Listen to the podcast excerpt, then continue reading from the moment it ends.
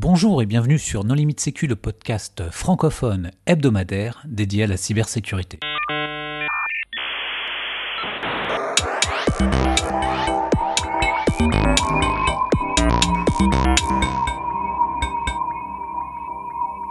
Alors aujourd'hui, nous allons parler d'Azure AD avec Vincent Letout.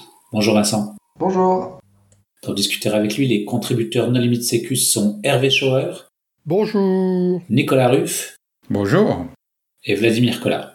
Bonjour. Alors Vincent, on a déjà réalisé ensemble plusieurs épisodes, mais pour les auditeurs qui ne les auraient pas écoutés, est-ce que tu voudrais bien te présenter? Oui, bonjour, donc je suis Vincent Letou, je suis le responsable de l'équipe CERT pour le groupe Vinci et je suis également l'auteur de Pink Castle. Alors Vincent, quelle est la différence entre Azure AD et AD oui, alors là, c'est, euh, on retrouve AD euh, dans, les noms des deux produits, mais en fait, je pense que c'est des, des choses qu'on va vraiment rien avoir parce qu'un Active Directory, c'est un ensemble de protocoles legacy, euh, il y a un annuaire LDAP, il y a du Kerberos, il y a aussi des politiques de sécurité, hein, ce qu'on appelle les GPO, les, les, échanges de fichiers avec le SMB. Alors qu'Azure AD, c'est vraiment un produit destiné à l'authentification web, c'est-à-dire qu'il implémente les protocoles OpenID et OAuth alors que pour euh, l'Active Directory, c'est plutôt les NTLM Kerberos. Euh, c'est un annuaire euh, classique, plutôt à plat. Alors là où il y, a des points qu'il faut, appuyer, c'est que dans Azure AD, il n'y a pas vraiment de compatibilité avec Azure. Il y a des passerelles, mais elles ne sont pas tout à fait complètes. Il y a un point qui pour moi est structurant pour le moment, c'est l'absence de, politique de sécurité ce qu'on appelle les GPO. Il faut savoir que dans Active Directory, on peut tout configurer, c'est déployé sur les ordinateurs et c'est appliqué. Alors que pour l'Azure AD, à ma connaissance, il n'y a, pas de, a pas de GPO. Hein. Il, existe un, truc pour déployer des packages et des politiques comme ça, mais euh, c'est pas du tout comme ça. Euh, pour que les protocoles de communication sont aussi complètement différents. Euh, pour l'Active Directory, donc c'est le LDAP, le SMB, le RPC, on a déjà parlé alors que pour l'Azure AD, c'est vraiment euh, que, des, que des API en, mode REST. Hein. donc les modes REST, c'est des, des requêtes HTTP avec des, tokens. Et enfin, en termes d'organisation des users, euh, donc euh, l'AD, on met une espèce d'arborescence, on met des, arbres, hein. donc c'est fait dans des OU, dans des conteneurs, des choses comme ça. Alors que l'Azure AD, dans sa version par défaut, c'est complètement à plat, donc il n'y a pas d'arborescence, il n'y a pas de descripteur de sécurité. Euh. Alors il y a possibilité dans une version AD Premium de, le coupler en, conteneur, il y, a, un mot que j'ai pas à la bouche, mais euh, mis à part ça, quand on est admin de l'AD, c'est vraiment pour tout, ou sinon on n'est pas admin. C'est vraiment quelque chose de très vraiment blanc ou noir Azure AD comparé à l'AD qui a plein de niveaux de gris. Juste pour compléter euh, sur la partie, euh, trois sujets sur la partie passerelle, il y a quand même l'ADFS qui permet de faire une grosse partie des échanges entre justement l'AD euh, interne, on va dire Legacy et Azure AD. Sur les policies, enfin les, les stratégies de sécurité, il y, a, quand même les conditional access qui te permettent quand même de gérer un certain nombre de, mesures de sécurité, mais principalement sur comment vont s'authentifier les gens, d'où ils viennent, etc. Et puis le dernier point, c'est sur le, le, fait que Azure AD soit à plat, plus ou moins, parce qu'en fait, tu as quand même tout ce qui est groupe qui te permet de créer euh, finalement un peu comme une arborescence, mais euh, sous forme de groupe. Mais c'est vrai que c'est plus groupe que arbre comme euh, l'AD classique. Et alors il y a des passerelles, le mode hybride avec un espèce de trust Kerberos, euh, il y a des DFS, il y a des fédérations, il y a des produits euh, payants type Octa, Ping Identity, euh, il y a plein de choses. Mais j'ai vraiment essayé de, de, mettre les choses à plat. Et c'est vraiment, si on a juste l'Azure AD et des, stations Windows, et eh ben on peut pas, on n'a pas le même niveau de fonctionnalité qu'avec un Active Directory. c'est vrai que ça s'appelle AD, Azure AD, mais au fait ça n'a rien à voir. Là où c'est encore plus confusant, c'est que tu peux faire héberger ton AD classique dans le cloud et ça s'appelle Active Directory Domain Services et ça c'est du vrai AD, mais ça ne s'appelle pas euh, Azure AD. Pourquoi ce nom alors? Pourquoi ont-ils choisi ce nom aussi confusant? De toute façon, Azure, euh, ça a commencé, je pense, comme euh, la migration d'Exchange euh, dans le cloud. On, le voit, on va en parler après, je pense, dans, les API. On voit beaucoup d'API legacy pour, Exchange, et ensuite ça a évolué tout doucement vers un produit dans le cloud. Donc pour moi, Azure AD n'est pas encore terminé, hein, il va évoluer, mais c'est clairement pas un Active Directory. Alors, en termes d'audit, qu'est-ce qui fait la différence entre auditer un AD et auditer Azure AD alors, il euh, y, a un slide qu'a fait euh, Waldo, donc, euh, qui est, qui est l'auteur de, de Blood On, sur les, la différence de maturité entre l'Active Directory et, Azure, Azure AD. C'est vrai que l'Active Directory s'est passé plus d'une dizaine d'années avant qu'on ait des vraies attaques, hein, type euh, Mimikat, euh, Bloodhound, euh, des contrôle pass, pass the hash, etc.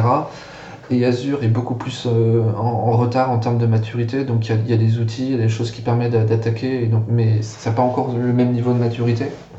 Alors du coup, là, on se pose la vraie question de qu'est-ce qu'on audite? Est-ce que c'est vérifier les paramètres de sécurité? Est-ce que c'est des vulnérabilités de configuration très complexes qui se trouvent au sein de, l'Azure AD alors moi de ce que je vois, c'est qu'il y, y, a vraiment deux familles. Il y a les outils type de, de vérification de la configuration et il y a les outils type euh, réponse à incident. Voilà, on vient d'avoir une compromission. Euh, qu'est-ce qu'il faut mettre en place de, façon rapide et, pour avancer Donc c'est ce qu'on appelle le DFIR.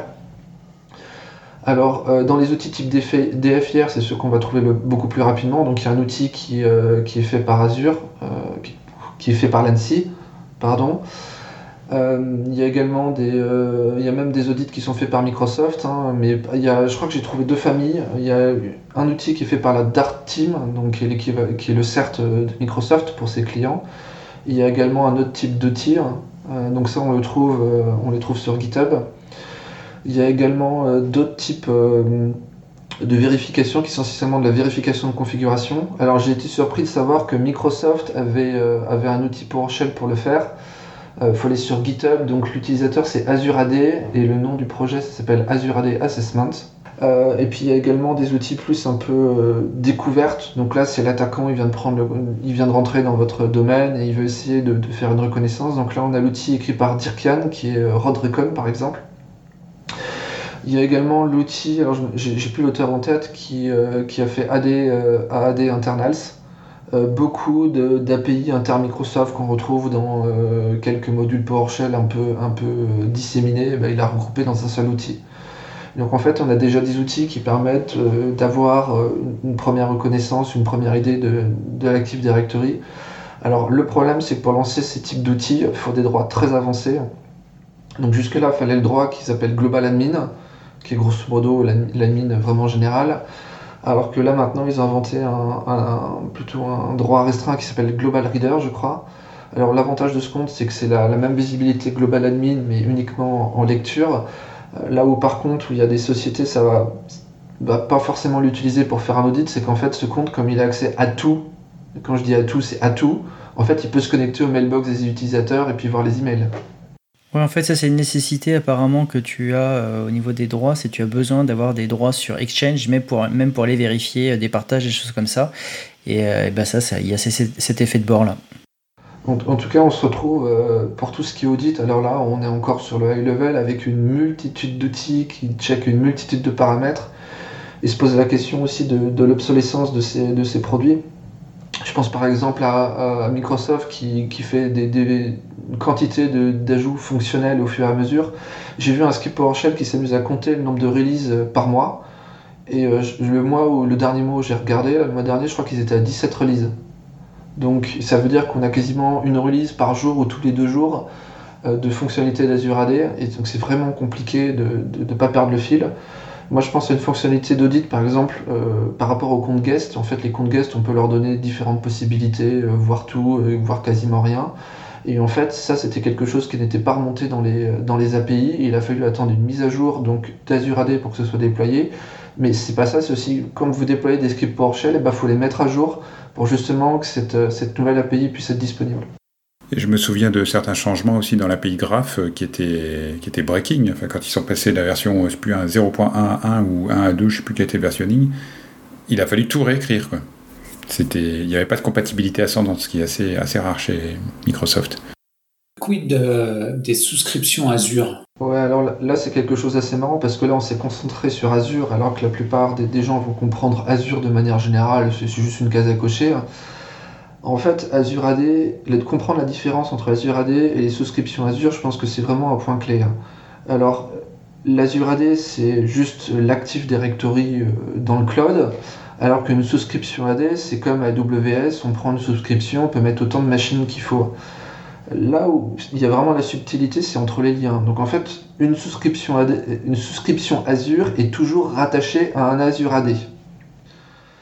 Euh, ça veut dire qu'un Azure AD peut avoir beaucoup de souscriptions. Et, de manière surprenante, un administrateur de l'Azure AD ne verra pas toutes les souscriptions. Alors il y a une bidouille à faire, on peut s'inscrire de force dans les admins, en tant qu'admin dans les souscriptions Azure pour avoir cette visibilité-là. Mais euh, il y a également l'autre, euh, l'opposé, une souscription Azure, on peut la faire déplacer d'un Azure AD à un, autre. Alors, par exemple, il y a une subtilité, quand vous avez un compte sur euh, Gmail, Hotmail, Yahoo, en fait, vous pouvez créer une souscription Azure. donc, en fait, Microsoft a créé une espèce d'espèce d'Azure AD maître pour les emails personnels, de façon à pouvoir rattacher les souscriptions Azure. Alors comme n'importe qui peut créer une, souscription Azure, eh ben, vous n'avez pas de possibilité.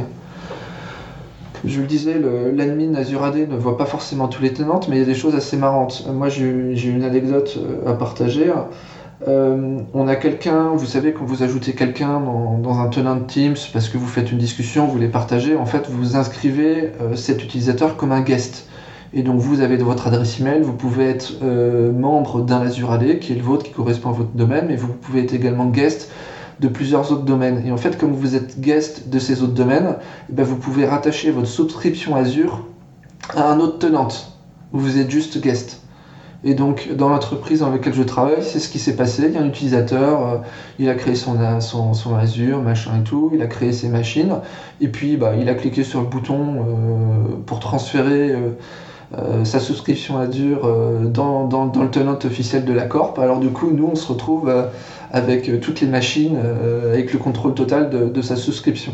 Mais est-ce que lui, à l'inverse, il peut faire des choses dans votre entreprise? Est-ce que du coup, il a accès? Officiellement non, mais alors là, on va en parler juste après. quand on est guest, en fait, même si officiellement on peut pas faire grand-chose, il suffit juste de pousser un peu les fonctionnalités. Et en fait, on peut faire beaucoup plus de choses que ce, qu'il est possible.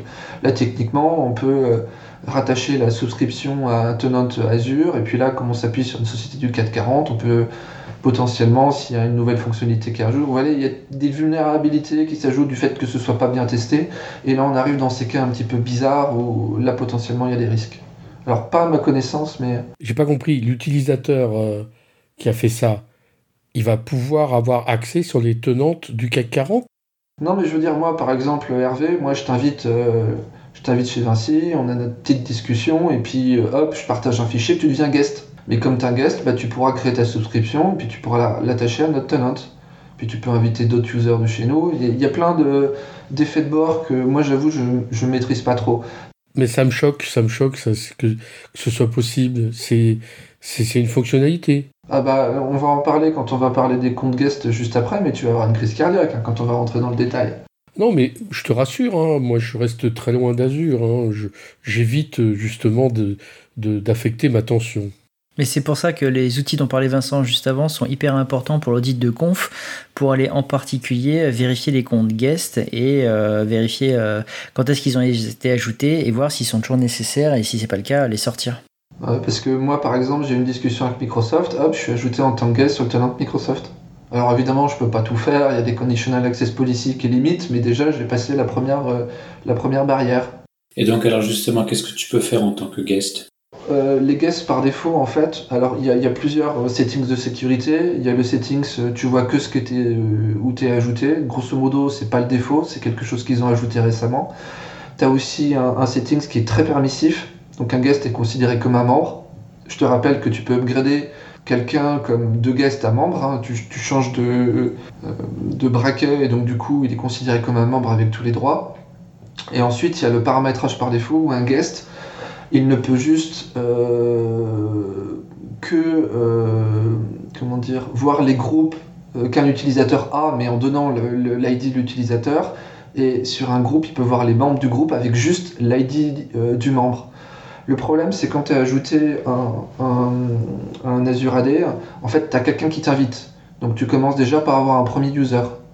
Euh, donc l'ID, ça peut être ce qui s'appelle l'object ID, c'est un GUID, ou c'est une adresse email euh, complète qui correspond à la personne qui t'a invité. Alors tu peux dire, on peut toujours trouver d'autres personnes en passant sur LinkedIn, euh, via les mails qui ont fuité, et on peut toujours trouver des personnes. Mais ce qui est intéressant dans une entreprise, c'est qu'il euh, y a toujours besoin de, déployer, de rajouter des groupes. Euh, typiquement, tu as le groupe euh, MFA, pour être sûr qu'il est déployé. tu peux avoir des Teams. Et donc du coup, avec la personne euh, qui t'a invité, tu vas demander auquel groupe il appartient. Puis ensuite, à partir de ces groupes, tu vas demander tous les users. Tu vas finir par tomber sur ce groupe global. Et donc à partir de ce groupe global, tu vas énumérer tous les users. Et puis tu vas aussi pouvoir énumérer tous les groupes. Donc dit autrement, euh, tu n'as pas la possibilité de, lister les users euh, comme ça facilement, mais par des appels récursifs, tu es capable de lister la quasi-totalité des users. Et donc aussi, tu es capable de voir les groupes, et tu as certains groupes euh, spécifiques qui sont liés aux Teams. Tu vois, tu crées un Teams, tu as, un groupe qui est associé. Alors mettons par exemple que tu as une compromission, tu crées le Teams accident, incident, Active Directory, investigation en cours, là tu crées le Teams avec toutes les personnes qu'il faut, et puis bah, euh, tu as l'attaquant qui est en guest euh, ou n'importe qui qui est invité, hop, on fait cette énumération récurrente et on va trouver, bon ok, il y a un groupe qui s'appelle euh, Incident Active Directory, voici tous les membres, et donc tu vas trouver toutes les personnes de la cellule de crise, tu vas savoir qu'il y a un incident AD, puis si, si, les gens ils sont rigoureux, ils rajoutent des dates pour essayer de suivre les multiples teams que tu ajoutes, tu vas même avoir la date de l'incident. Donc moi j'ai pu le tester sur, sur deux ou trois sociétés et c'est assez effrayant. Alors comment tu testes justement? Tu utilises quel outil? Alors il y en a qui ont fait leur outil euh, spécifique, c'est du PowerShell. Alors moi après je l'ai intégré dans Pinkcastle, dans la version cloud. Ça doit être le deuxième ou le troisième menu. Et en fait pour démarrer, tu définis dans quel tenant tu veux te loguer. En fait par défaut tu te logs et ensuite quand tu te logs, ton, identité peut être associée à plusieurs tenantes. Donc ensuite tu as un menu qui te dit euh, ok tu veux te loguer sur telle tenant. Et ensuite pour amorcer cette, euh, espèce de récursion, tu as besoin de donner une adresse email tu peux même en donner plusieurs. une fois que tu l'as fait ça, tu le lances. Euh, sur des gros trucs du 440, ça prend, ça prend plusieurs heures. C'est horrible, mais déjà au bout d'une demi-heure, euh, tu as listé euh, la quasi-totalité des users. Et par user, c'est quoi? C'est adresse mail? C'est des ID C'est Ouais, l'adresse email ou, ou l'ID. Mais est-ce que tu récupères aussi les propriétés de la lumière, par exemple le numéro de téléphone, ce genre de choses? Euh, alors ouais, alors ça c'est pas codé, c'est pas codé dans l'outil, mais en pratique ouais, tu as accès euh, aux, propriétés de l'utilisateur, mais il faut faire attention, tu as deux types de propriétés, tu as la propriété restreinte et tu as les propriétés étendues. Et par défaut, alors après ça dépend peut-être de, configuration, tu n'as accès qu'aux propriétés restreintes. Donc effectivement les numéros de téléphone, l'adresse. Le manager, je suis pas sûr que c'est visible, mais on est vraiment euh, dans des choses comme ça. Donc ce qu'on peut dire pour les auditeurs, c'est que donc euh, tu développes l'outil Pinkcastle que nous avons présenté euh, dans un épisode très ancien de nos limites sécu. Hein, et qu'aujourd'hui, euh, si tu viens nous parler de tout ça, c'est parce que tu as fait une version cloud de cet outil Pinkcastle. Ouais, alors c'est gentil de me faire la, me faire la promo. Donc oui, euh, Pinkcastle, c'est un outil que je travaille depuis plusieurs années pour auditer l'Active Directory. Hein, et puis merci à nos limites sécu d'en avoir fait la, promotion. Vous étiez vraiment au tout début de, tout début de l'outil. Et donc là, avec l'évolution de, l'Azure, bah, à chaque fois on me pose la question, euh, tu une version Azure AD, Azure AD, Azure AD, AD dans Azure, et, toutes les variations. La difficulté, c'est que bah, tu es une boîte, tu veux vendre du produit. Moi, tu veux un produit Azure AD, pas de problème, je te le fais. Ça fait rien, euh, ça fait des jolis trucs qui défilent, mais enfin bon, je te fais. Et moi, la difficulté, c'est que j'essaie d'avoir un outil qui fait quelque chose. Alors là, c'est la, la, première version de l'outil. Hein, euh, alors, il faut savoir que Pinkcastle, il a été fait en 2016, donc là, maintenant, il y a quasiment 6 ans, euh, plus de 160 directs, vraiment beaucoup de travail. L'Azure AD, pour moi, c'est la première version qui commence à marchouiller. On voit des choses. Et cette version-là, j'ai fait beaucoup d'efforts pour avoir une version euh, qui nécessite pas de droit. Il euh, faut savoir que dans tous les programmes d'audit qu'on a cités, il faut être global admin, global reader. Et puis moi, je me suis dit, bon, bah, euh, je dans une boîte du 440, je fais de la réponse incident, on se parle d'autres tenantes. Qu'est-ce que je peux voir sans droit? Parce que moi, je sais même pas combien il y a d'users, je sais même pas quels sont les domaines, je sais même pas s'il y a des, trusts. Si on peut parler de trusts, c'est pas, pas la même chose. Donc j'ai essayé de faire une version simple, euh, sans droit pour le moment, donc il y a peu de règles, mais ça donne déjà une vision globale. Et là, je vais encore travailler pour faire évoluer le produit, mais là, je pense que je ne vais pas échapper à la nécessité de demander des droits plus élevés si on veut voir des choses plus profondément. Mais il y a de la granularité ou euh, quand tu veux faire faire un audit, tu es obligé de donner un user qui est global admin et donc euh, pour moi, j'essaie toujours de faire en sorte qu'il n'y ait pas nécessité d'avoir des droits, parce que quand les mecs te demandent des droits, allez, je vais être domaine admin, je lance mon outil partout, et puis tu sais, tu essaies de cloisonner tout ça dans ton tiers zéro, et tu utilises ton compte qui, se connecte partout, ça devient très vite complexe. Donc moi, j'essaie d'une part de me forcer, et c'est vraiment très difficile d'avoir un outil qui n'a pas de droit, après je peux vous rentrer dans, des règles, et après seulement si c'est nécessaire. Pinkcastle, j'ai réussi à contourner tout ça à chaque fois, mais je pense que pour la version cloud, je vais pas y échapper. Alors oui, il y a une petite subtilité. Euh, là pour le moment, euh, la version, l'apparition cloud, ça a été mis en release, hein, c'est déjà depuis, quelques mois. Euh, la version cloud, c'est pas dans le pinkcastle.exe, c'est dans le pinkcastlecloud.exe. je l'ai mis de manière séparée pour des prérequis techniques. Il faut savoir que Pinkcastle, ça fonctionne jusque Windows 2000, pour vous dire, c'est de l'archéologie. Alors que pour la version cloud, on est obligé de faire du JSON et malheureusement le JSON n'apparaît pas avant euh, du euh, .NET 4 euh, ou 5, etc. Et donc bah, j'ai fait, fait deux versions séparées. Mais je pense, vu les retours que j'ai, que je, pense que je vais devoir faire une version qui va combiner la version cloud et la version normale. Je pense que je vais dropper le support de Windows 2000 parce que les gens, ils ont l'habitude, ils téléchargent le zip, ils ont l'exé, ils double-cliquent dessus. Et s'il n'y a pas le menu qui apparaît Azure AD juste en dessous, je pense pas qu'ils vont aller jusque-là. C'est toujours difficile de, changer les habitudes. Euh, oui, ce qu'il faut préciser, c'est que Pinkcastle euh, Cloud, c'est pas une version SaaS que tu héberges toi, c'est juste un programme complémentaire qui va permettre d'analyser Azure AD euh, dans le cloud. Ouais, j'essaye de, de, comment dire, de garder le, le même esprit que Pinkcastle, sous-entendu bah, moi j'essaie de faire. C'est quand même un, geste euh, qui, est plein de risques parce que je fais confiance aux utilisateurs pour qu'ils lancent un point exe. Mais je veux dire, moi je pourrais faire mon service cloud, je demande de tout rentrer et puis euh, j'ai zéro. Enfin, j'ai la visibilité surtout. Là j'ai fait vraiment l'effort d'avoir un exe, il n'y a pas de contrôle, il n'y a pas de licence. Euh, par défaut, sauf les exceptions de Pinkcastle, bah, sous-entendu, vous, faites de l'argent avec, mais là, vous pouvez le lancer, vous le faites chez vous, euh, même y compris si vous êtes une boîte commerciale. Donc là, on essaie vraiment de garder l'outil Pinkcastle. Et puis même pour ceux qui ont fait la souscription d'une licence, c'est pas c'est pas un, supplément quoi. On essaie vraiment de rester de bah, Azure AD, c'est juste un, directory parmi les autres et puis euh, d'avancer. Ah ben franchement, t'es gentil parce que c'est complètement une autre infrastructure. Enfin, moi, j'aurais vendu ça comme un autre logiciel en plus. Ouais, mais ce qui a fait le succès de Pinkcastle, c'est que les gens, ils ont essayé, ils ont fait des retours, et en même temps, si je passe dans un produit commercial, enfin, pour avoir testé les produits commerciaux, tu sais, t'as plein de bugs. Et là, justement, où euh, Pinkcastle, ça s'est développé, c'est parce que même si t'as pas payé, tu fais ton feedback, euh, c'est pris en compte, et c'est ça qui, donne la valeur de l'outil. Hein. Alors tu développes euh, des outils, mais c'est pas un peu galère euh, de développer euh, sur Azure? T'as pas, la peinture est pas très fraîche, non? Il y a des bugs partout. Et puis ça coûte, ça coûte cher. Hein. Si t'es pas dans un CAC 40, tu peux pas développer sur Azure. Hein. Alors, ouais, Azure AD, l'avantage qu'on a, j'ai découvert assez récemment, c'est que tu as une, une version gratuite d'Azure AD. En fait, si tu crées une souscription Azure, tu mets ta carte, mais au final, tu payes rien et puis tu annules sans qu'il qu facture ta carte. En fait, il te crée un Azure AD et cet Azure AD, il reste. Alors après, si vous travaillez dans une autre société, euh, vous, pouvez toujours jouer avec. Alors moi, j'ai été bloqué parce qu'au bureau, on essaye euh, d'avoir vraiment des pratiques de sécurité très fortes, donc pas de droit admin, euh, des choses qui limitent. Alors oui, on a toujours possibilité de contourner ça, mais on essaye de, rester dans les clous le plus possible.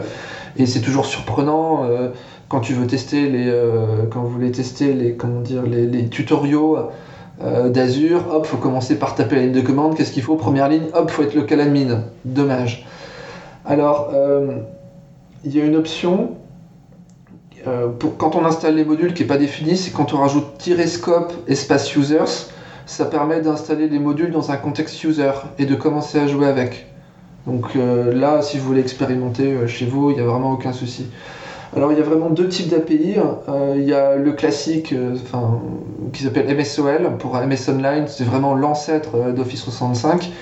Et il y a le nouveau module avec, Graph API. Donc on peut déjà juste les installer, en jouer, etc. il y a aussi d'autres pièges, c'est parce qu'avec Azure, là je ne parle pas d'Azure AD, je parle vraiment de Azure pour gérer ces machines virtuelles. Il y a d'autres modules et d'autres types de commandes qui est la commande AZ. AZ, je me souviens plus du, module, mais c'est AZ quelque chose, c'est d'autres types de commandes. Alors il y a encore d'autres subtilités, mais là on va pas rentrer dedans, mais c'est comme il y a une feature qui arrive, on peut euh, se mettre dans le canal bêta pour avoir accès au truc avant que ce soit comité, bref c'est compliqué. Alors juste avec ce PowerShell, on peut, s'amuser à jouer déjà pour voir ce qu'on voit sans droit. Euh, bizarrement, par exemple, lister les users, il n'y a pas besoin de droit, on lance la commande pour avoir les détails, clac, euh, get à des users, on met le guide et on a les solutions. Et euh, là où c'est intéressant, c'est d'essayer de comparer euh, les deux types d'API, parce qu'en fait, on va avoir des visions qui sont complètement différentes. Euh, je vais te donner par exemple un détail sur la MFA. Le MFA, c'est quelque chose. Moi, je travaille dans la sécurité. Moi, je veux checker. Bon, je me connecte à Azure. Euh, est-ce que c'est fait, c'est pas fait Parce qu'il paraît qu'il y a des choses, etc. Donc, si on utilise Graph API, qui est l'API récente, il y a une propriété pour la l'authentification forte, mais on n'a pas le droit de l'avoir. Bon, bah, ok. La, la, partie MSEL, on a aussi la même fonctionnalité, mais ça marche pas. Par contre, sur MSEL, on a en plus une API qui permet de savoir si, euh, de lister des users qui sont compatibles avec euh, notre politique de sécurité.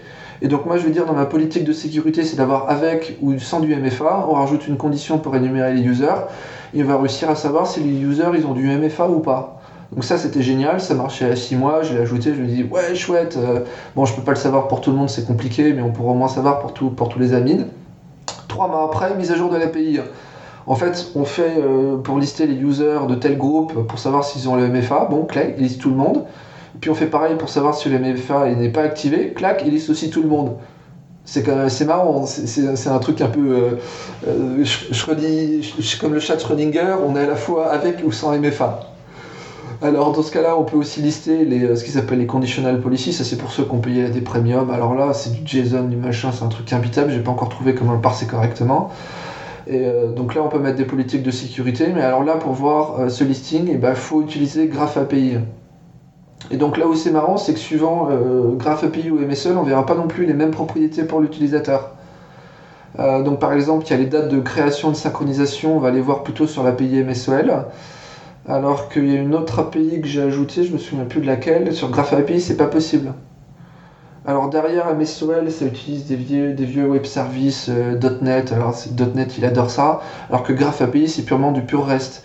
Et alors en termes de euh, euh, comment dire, vitesse d'énumération, bizarrement pour moi, MSOL est plus rapide que Graph API. Donc si vous voulez juste lister les users, etc., bah faut utiliser MSOL et pas Graph API. Oui, donc c'est plein de petits quirks, c'est surtout le problème du cloud, comme tu dis, c'est que, enfin comme tu disais peut-être hors émission, il y a une mise à jour tous les jours ou tous les deux jours, donc à n'importe quel moment ton outil peut casser et euh, t'as pas moyen de rollback puisque c'est changé côté serveur. Quoi. Alors s'il y avait seulement un outil pour euh, essayer de jouer avec, que je recommanderais, ce serait AAD Internals. L'outil est bien fait. Le problème, c'est dès que vous allez essayer de l'installer, alors là, euh, tous les EDR de la Terre vont se mettre à crier parce que euh, cet outil peut être utilisé pour utiliser certaines, exploitations. Et donc du coup, bah, en pratique, vous pouvez pas l'utiliser, vous retrouvez à faire du, du copier-coller, de code PowerShell, sachant que ça fait appel à des fonctions, bref, c'est inutilisable. Et c'est dommage parce que c'est vraiment un outil très bien. Alors, donc il y a une notion de PRT. De quoi est-ce qu'il s'agit? Ah, le PRT. Donc PRT, pour son, petit nom sexy, c'est Primary Refresh Token. Alors là, on parlait tout à l'heure de, PowerShell. Donc PowerShell, vous êtes obligé de vous loguer et puis à chaque fois, il va vous demander vos, vos, vos credentials de l'authentification. Et puis si vous ouvrez une fenêtre, vous êtes obligé de, le redemander alors que pourtant, vous êtes potentiellement déjà logué faut savoir que Microsoft, là, euh, avec l'authentification cloud, c'est bien, mais on a tellement, c'est tellement utilisé partout, c'est utilisé dans Outlook, c'est utilisé dans Teams, c'est utilisé dans OneDrive. Vous imaginez, vous vous loguez, hop, puis avec le MFA en plus, hop, vous lancez Outlook, authentification MFA, SMS, vous utilisez OneDrive, authentification machin, SMS. Euh, vous utilisez Teams, re-authentification machin SMS, vous l'ouvrez sur votre mobile, enfin bref, c'est juste l'enfer. Euh, donc Microsoft a inventé un truc très sympa qui s'appelle le PRT. Donc le, dans, le protocole d'authentification, euh, quand on s'authentifie, on a ce qu'on appelle un access token qui est valide en général pendant une heure. Mais une fois que ce token est expiré, bah c'est pas très pratique pour l'utilisateur, donc ils utilisent ce qu'on appelle un refresh token. Donc en fait, quand vous loguez, vous avez les deux. Hein, c'est un objet, euh, un objet en, JSON. Puis bah, une fois que votre access token est expiré, bah, vous allez utiliser votre refresh token pour vous connecter à un autre endpoint pour récupérer un nouvel access token. Et vous allez faire une espèce de récurrence. Donc ça, ça permet de réduire le nombre de notifications, vous n'êtes plus obligé de le faire tous les heures, mais vous avez toujours le même problème quand vous multipliez les applications. Alors Microsoft a trouvé euh, ce mécanisme qui s'appelle PRT, qui est mis très profondément dans Windows, qui permet d'éviter de vous réauthentifier. Donc l'idée, c'est vous authentifier une fois, euh, votre euh, authentification est gardée en mémoire, et puis bah, vous pouvez vous en servir. Alors concrètement, il y, a des, secrets qui sont, utilisés. Je ne sais pas si Mimikat s'est déjà mis, il y a déjà le module pour l'extraire, mais en tout cas ça ne va pas tarder. Et donc à chaque fois que vous vous connectez, euh, je crois que c'est fait toutes les heures, il essaye de mettre à jour ce token de manière régulière euh, pour vous authentifier.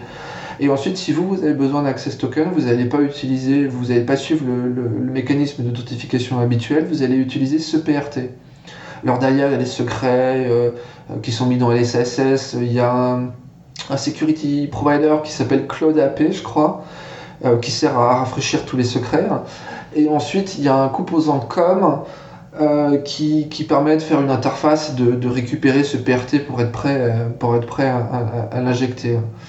Alors ça c'est génial, ça permet de vous, authentifier. Hein. Il suffit juste d'installer Outlook, OneDrive sur votre PC perso. Hein. Il n'a pas besoin d'être joint à Azure AD et vous allez pouvoir vous authentifier une fois, même avec euh, MFA, et puis vous allez rester authentifié tout le temps.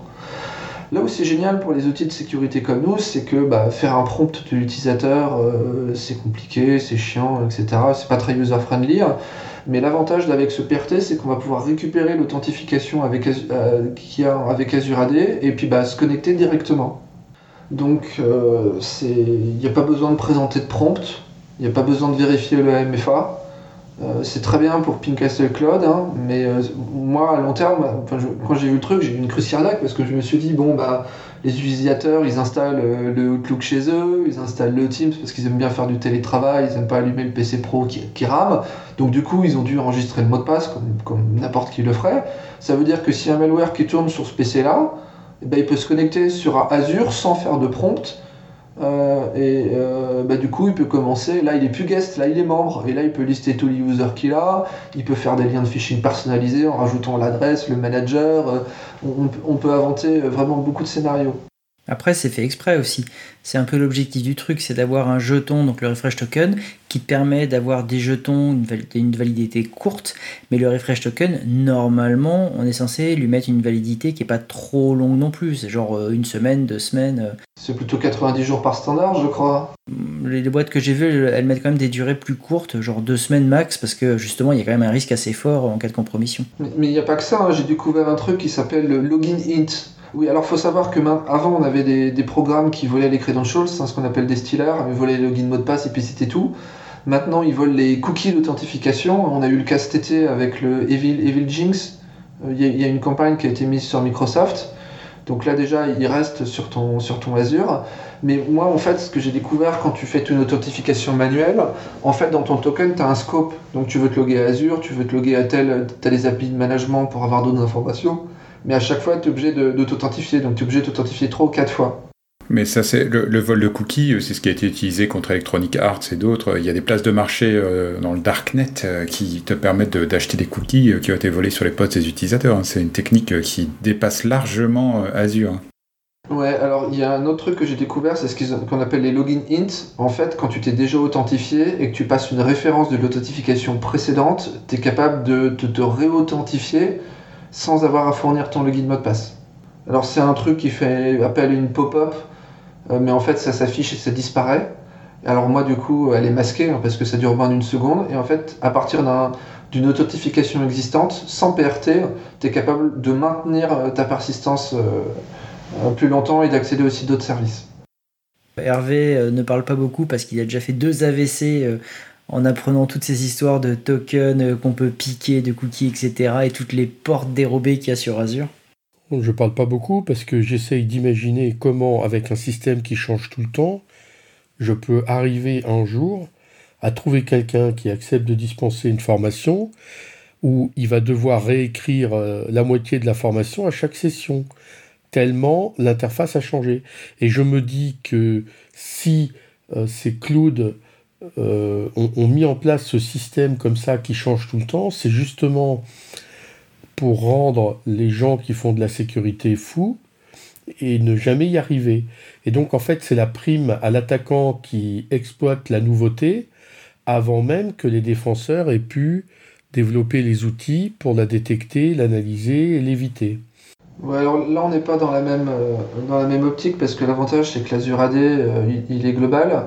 Et moi, je pense par exemple à Dirkan, que j'admire beaucoup. Euh, les gens maintenant, ils, découvrent des vulnérabilités liées à ces ajouts de fonctionnalités, et puis bah, euh, avant que ce soit public, euh, ils le disent à Microsoft pour qu'ils puissent le corriger. Donc il a fait un, speech à la Black Hat, par exemple, sur, le, sur les guests. L'idée c'était de backdoorer les comptes admin, donc là on a déjà pris le contrôle AD, c'était de backdoorer les comptes admin avec des comptes guest. Il y a une propriété dans l'Azure qui permet de faire le lien, c'est ce qui permet de savoir si un, guest euh, il est guest et puis faire la référence à, ce compte-là. Et l'idée qu'il avait, c'était d'avoir une propriété et de pouvoir euh, mettre les, les, mêmes configurations qu'un guest, sauf qu'avec un utilisateur normal. Il a quand même été assez loin parce qu'il s'est rendu compte que bah, on pouvait lister les, invitations, on avait les propriétés qui permettent d'accepter les invitations et il y avait aussi un call d'API qui permet d'accepter les, les invitations.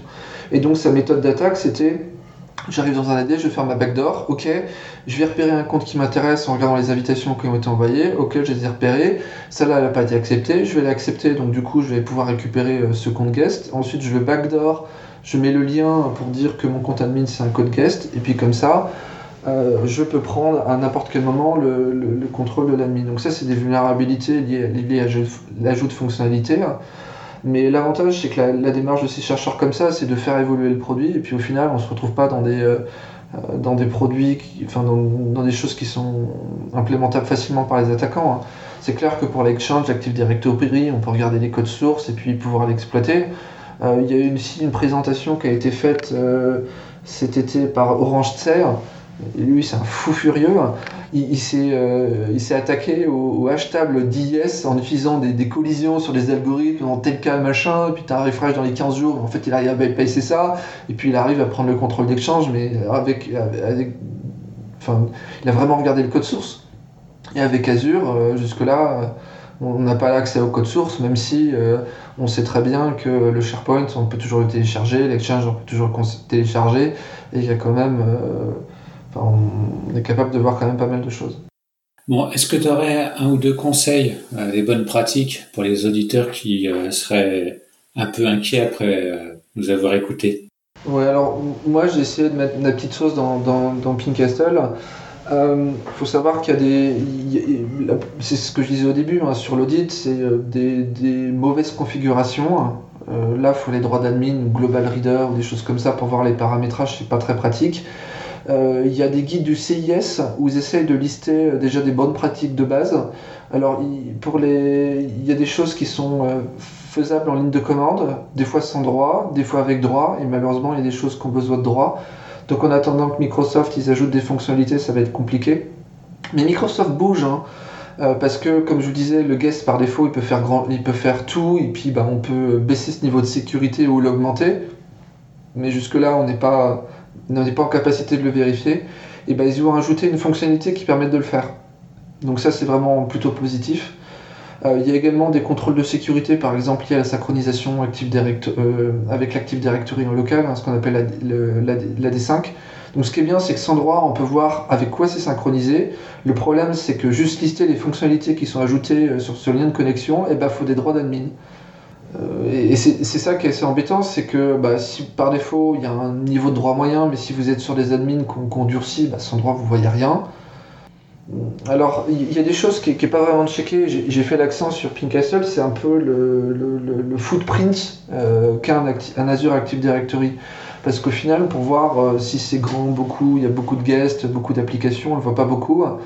Et puis il faut aller faut, faut multiplier les écrans. Donc moi ce que j'ai essayé de faire, je liste déjà juste les noms de domaines qui sont configurés.